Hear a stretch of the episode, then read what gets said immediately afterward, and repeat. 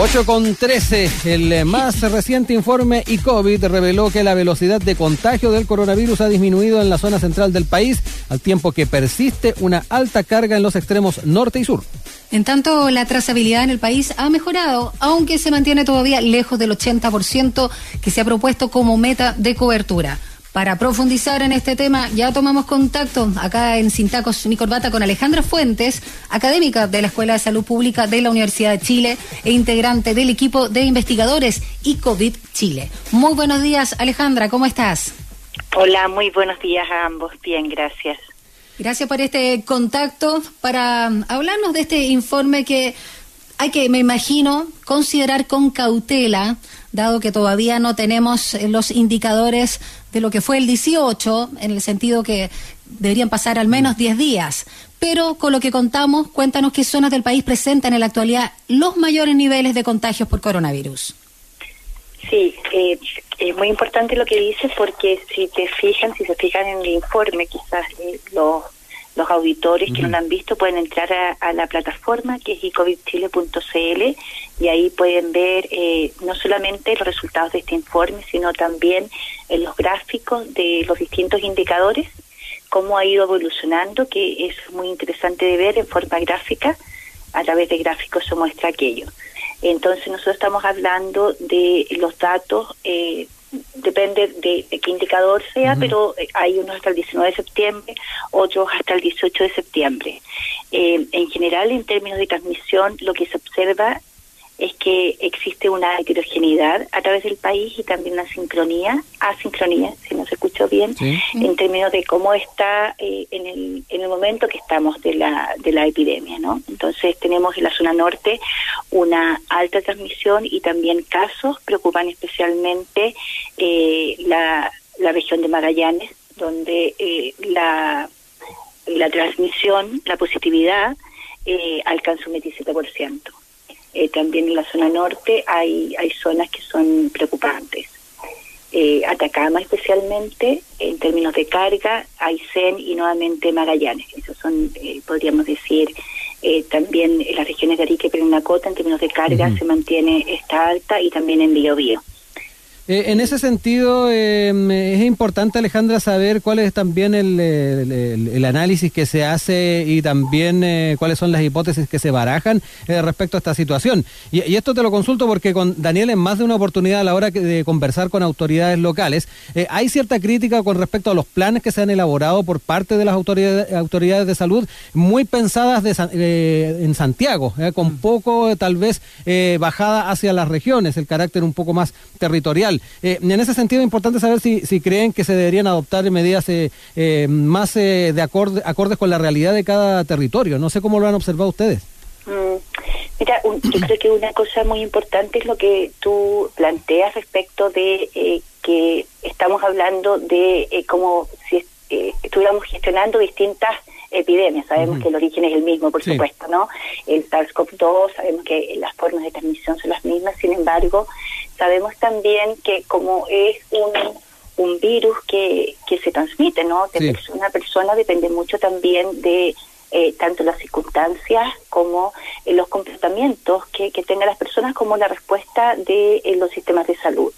Entonces, en ese sentido, claramente nosotros tenemos variedad, no solamente eh, tenemos variedad, por ejemplo, en condiciones de vida en, en, las distintas regiones y también si lo vemos en distintas comunas del país, eh, tenemos realidades distintas en términos de movilidad.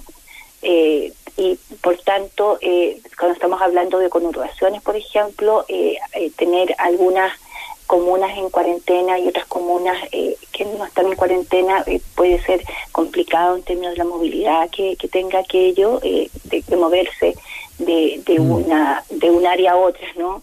Eh, dentro de, una misma conurbación. Entonces, efectivamente, eh, eh, se requieren medidas pensadas y diseñadas a nivel local, ¿no? A nivel territorial, porque claramente el comportamiento de la epidemia es distinto dependiendo de estos distintos factores. y eso, Alejandra, y eso también podría estar influyendo en los datos que nos han compartido. Eh, claro, Ahí, eh, podría ser uno de los factores, por eso es importante eh, eh ahí eh, cada una de las autoridades también de estas distintas regiones. Si te fijas, el análisis que nosotros hacemos acá, o la descripción más bien, es a nivel regional, pensando justamente en lo que te decía anteriormente, de que cuando estamos hablando de conurbaciones, eh, entonces eh, hacer la, distinción entre comunas eh, es, complejo, entonces lo que se hace es un análisis de a nivel regional, eh, porque nos parece que es la unidad geográfica y también a nivel de servicios de salud eh, se puede observar, porque nos parece que, que eh, a ese nivel es donde se pueden tomar las medidas básicamente. entonces la idea es que también las autoridades y, todos los gestores a distintos niveles puedan tener acceso a esta información y a estos indicadores y tomar medidas de acuerdo a su nivel o de acuerdo al territorio en que ellos están trabajando. Estamos escuchando, perdón Alejandra, termina la idea. No, solamente decía que en ese sentido la acción de atención primaria de salud del sistema público de salud es fundamental, porque es ahí donde tenemos territorializada la población. Exacto. Bueno, estamos escuchando a Alejandra Fuentes, académica de la Escuela de Salud Pública de la Universidad de Chile y también integrante del equipo de investigadores y COVID Chile. A propósito de las decisiones, de también ver cómo se toman las medidas y qué es lo que se detecta en cada comuna, quiero preguntarle qué opina sobre los dichos del alcalde de Renca, Claudio Castro, que señaló justamente a Radio USACH hace un par de días que la estrategia agresiva de testeo en su comuna es, lo que los mantiene finalmente en cuarentena, generando, dijo, incentivos perversos. O sea, básicamente dijo, mientras menos se teste, más rápido se sale de la cuarentena. ¿Qué opina de, esas opiniones o de esa visión de Claudio Castro? mire, yo creo que lo que ha ocurrido con el testeo es que eh, hay un, testeo que se produce porque las personas dan y presentan síntomas y, van y se hacen el test. Y hay otro que es a través de lo que se ha denominado, por eso se BAC, que es la búsqueda activa de casos, y allí eh, se ha dado en eh, una búsqueda activa como ir a algunos lugares públicos y, hacer eh, un testeo abierto y hay otros, eh, en otras localidades lo que se ha hecho es ir a buscar casos activamente a lugares de mayor riesgo o, aquellos empleos, aquellos trabajos que también tengan mayor exposición, como por ejemplo en conductores de buses que tienen mucho contacto o en, en establecimiento de larga estadía, etcétera. Eh, entonces, claramente, eh, dependiendo de dónde tú estés buscando los casos activamente, es el nivel de positividad que puedes tener o la tasa de positividad que puedes tener, porque esto es construido con un numerador y un denominador. Entonces, dependiendo de cómo se muevan esos dos componentes, es el resultado que vas a tener. Eh, lo complicado, creo yo, es que eh, Renca quedó como una comuna isla, sí, digo bien, como una comuna isla, ¿no? eh, en la región metropolitana rodeada de otras comunas que están en otra fase. Y en ese sentido, lo que eh, vamos a tener que ver qué es lo que ocurre, pero lo que uno podría prever es que la, la eficacia, en este caso, de la medida de cuarentena total, eh, no sería la misma que si las eh, territorios aledaños estuvieran también en cuarentena.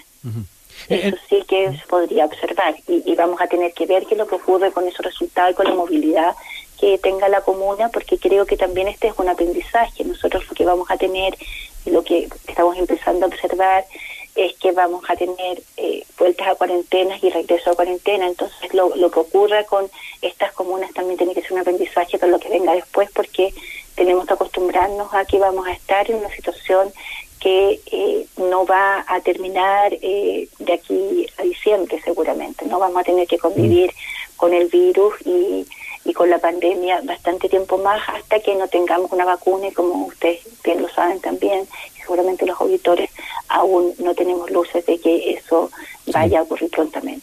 Alejandra, ahí se, echa de menos un poco uniformar de repente los protocolos, los criterios o la forma en que eh, los diferentes territorios enfrentan eh, la pandemia, porque la situación que se dio en Renca de alguna manera desnuda aquello. Eh, y no sé si desde una perspectiva amplia complejiza también la forma en que se enfrenta por parte de las autoridades y de los equipos médicos la pandemia. Eh, Bueno, yo creo que eh, ha sido un tiempo de, bastante aprendizaje. Creo que eh, en el caso de lo que decía de los equipos de salud, mm. eh, por ejemplo, en términos de atención primaria, allí hay, ha habido mucho, podríamos decir, resiliencia de los equipos, aprendizajes y, y también formas de ir enfrentando e ir afrontando la pandemia y buscando formas también innovadoras de hacerlo.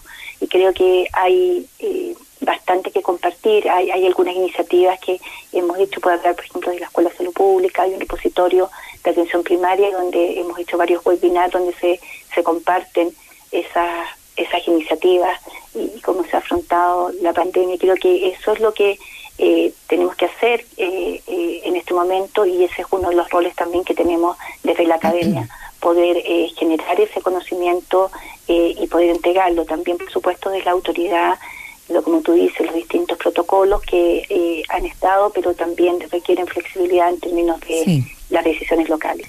Alejandra, eh, también preguntarte por este escenario que ya se nos viene encima y que se haya hecho presente en los medios de comunicación, que desde el lunes el 97% de la región metropolitana va a estar en desconfinamiento. Y acá hay un desafío sanitario enorme, mayor movilidad y, por supuesto, libertades, y lo que también se ha llamado en este caso, en el contexto de pandemia, el super lunes. ¿Cómo ves ahí también todos los esfuerzos de trazabilidad como herramienta fundamental para enfrentar este desconfinamiento tan masivo? Bueno, eh, yo creo que, es fundamental eh, el, fortalecimiento eh, de todos los niveles de la trazabilidad. Y cuando digo todos los niveles, también se involucran distintos actores, donde la ciudadanía tiene un rol fundamental, por supuesto también los laboratorios y también la, la autoridad ¿no? sanitaria. Entonces, lo importante y el llamado aquí es a, a toda la ciudadanía a respetar eh, todas las medidas que insistentemente se, se han planteado y ahí también los medios de comunicación a recordarlas claramente, eh, aunque eh, ya veamos mayor movilidad y tengamos la sensación de normalidad de pandemias. esa normalidad de pandemia no es igual, ¿no? No tenemos que actuar igual hoy en día como estábamos antes o, o pre-pandemia. Tenemos que seguir usando la mascarilla, lavado de manos, mantener la distancia física, esos tres factores son fundamentales para eh, poder entonces mantener eh, eh, un, un contagio limitado. lo otro que es importante, como tú decías, es la trazabilidad y como decía anteriormente, aquí hay distintos actores. importante aquí es la acción de cada cual de tener mucha conciencia, primero de si tengo cualquier síntoma, que pueda indicar que eh, eh, tengo COVID-19, entonces ir inmediatamente a hacernos un test.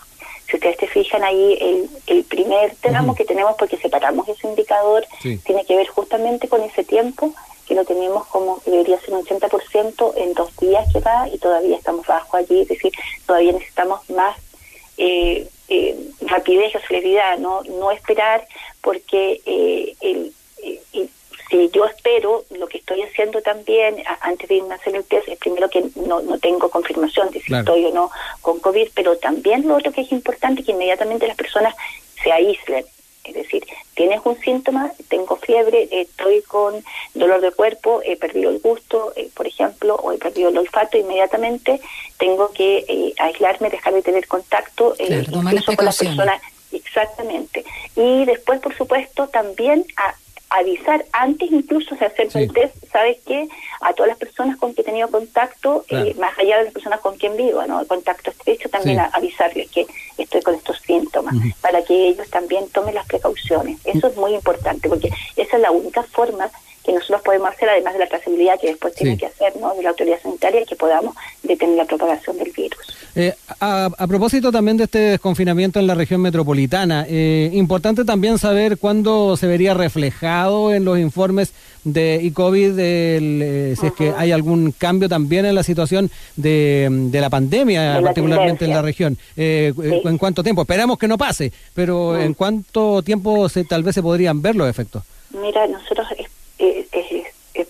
eh, o más bien creemos que por los tiempos que, que, tarda en, la incubación, en que se generen síntomas, debería ser en, no en el informe que viene la próxima semana, sino en el informe subsiguiente, donde se viera más claramente el efecto 18, por decirlo así. Ese es el efecto 18, todavía no el, efecto eh, de desconfinamiento que viene El desconfinamiento tendría que ser eh, posteriormente, ¿no? Es el efecto de desconfinamiento, si va a empezar el lunes, entonces y más o menos en dos, semanas, tendríamos que verlo, que sería como la, la segunda semana de octubre, si mal no recuerdo, porque este sí, más o menos va a ser la segunda semana de octubre.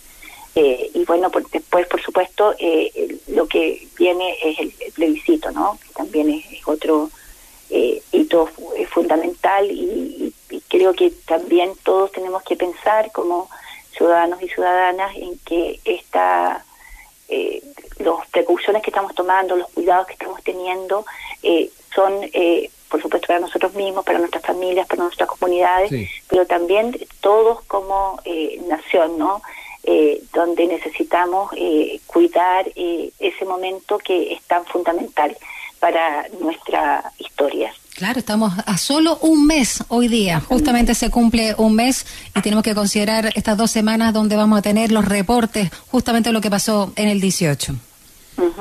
Alejandra Fuentes, académica de la Universidad de la Escuela de Salud Pública de la Universidad de Chile, integrante del equipo de investigadores y COVID Chile, estuvo con nosotros esta mañana en Sin Tacos ni Corbata. Muchas gracias por esta conversación. lindo fin de semana. Muchísimas gracias a ustedes también. Un abrazo. Chao. Adiós.